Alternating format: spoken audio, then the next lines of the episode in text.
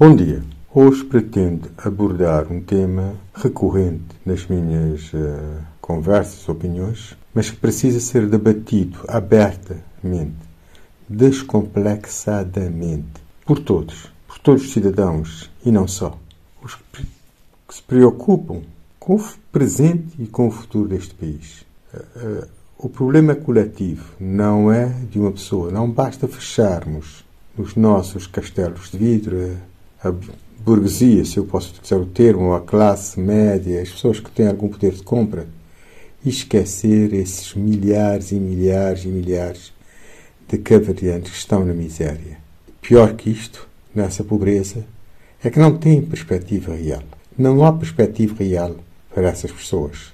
Vão continuar a viver num nível de pobreza, mesmo de miséria, lamentável. E não deviam estar.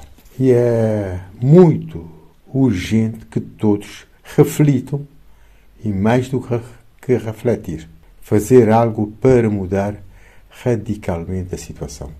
Os governantes, de uma forma geral, não se preocupam com essas pessoas. Manipulam e estão a utilizar essas pessoas. Porque quando se pensa recursos que são gastos em viaturas, em viagens desnecessárias, em inaugurações fantasiosas, vê-se que realmente não há uma preocupação séria com essas pessoas para que haja algum equilíbrio na comunidade, na vida social, para que todos possam ter o um mínimo. Há que ter direito, porque mesmo as ajudas que se recebe é por causa dessas pessoas. Até como tenho vindo a defender nos últimos 30 ou 40 anos, parece que os governantes quer eternizar essa situação de pessoas na pobreza para poderem beneficiar da ajuda e oferirem de condições de vida luxuosas, muito acima da média. Diria vergonhosamente acima da média. Hoje, melhor dizendo, ontem à noite, estava a passear aí na zona da Lajinha, na Marginal, e dirige-se um homem já talvez na casa dos 40 anos, para mim, dizendo: Ó oh, senhor eh, Chanta, eu queria uh, falar com, com o senhor. Uh, Disse-lhe: Olha, está-se a confundir, eu não sou o Vicente, Vicente é o meu irmão. Ah, não, eu queria falar com o senhor também.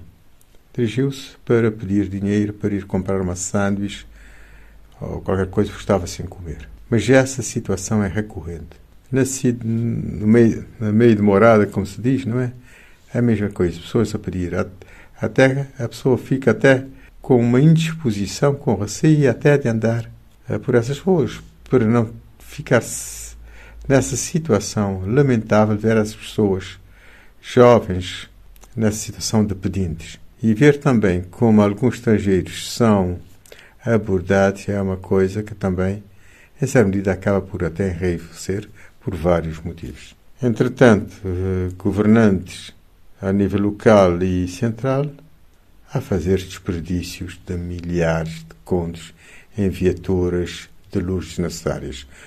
Aqui uma viatura de 10, 15, 20 anos dá para uma pessoa andar perfeitamente e neste país governantes poderiam até dispensar viatura. Um pequeno país com mania de grandeza, até com buzinões nas ruas, sirenes e as neiras do género é preciso pôr, pé, pôr o pé no chão e temos que pensar não só a reorganização desse Estado de Cabo Verde, como pensar e tomar decisões sérias sobre a sua viabilidade.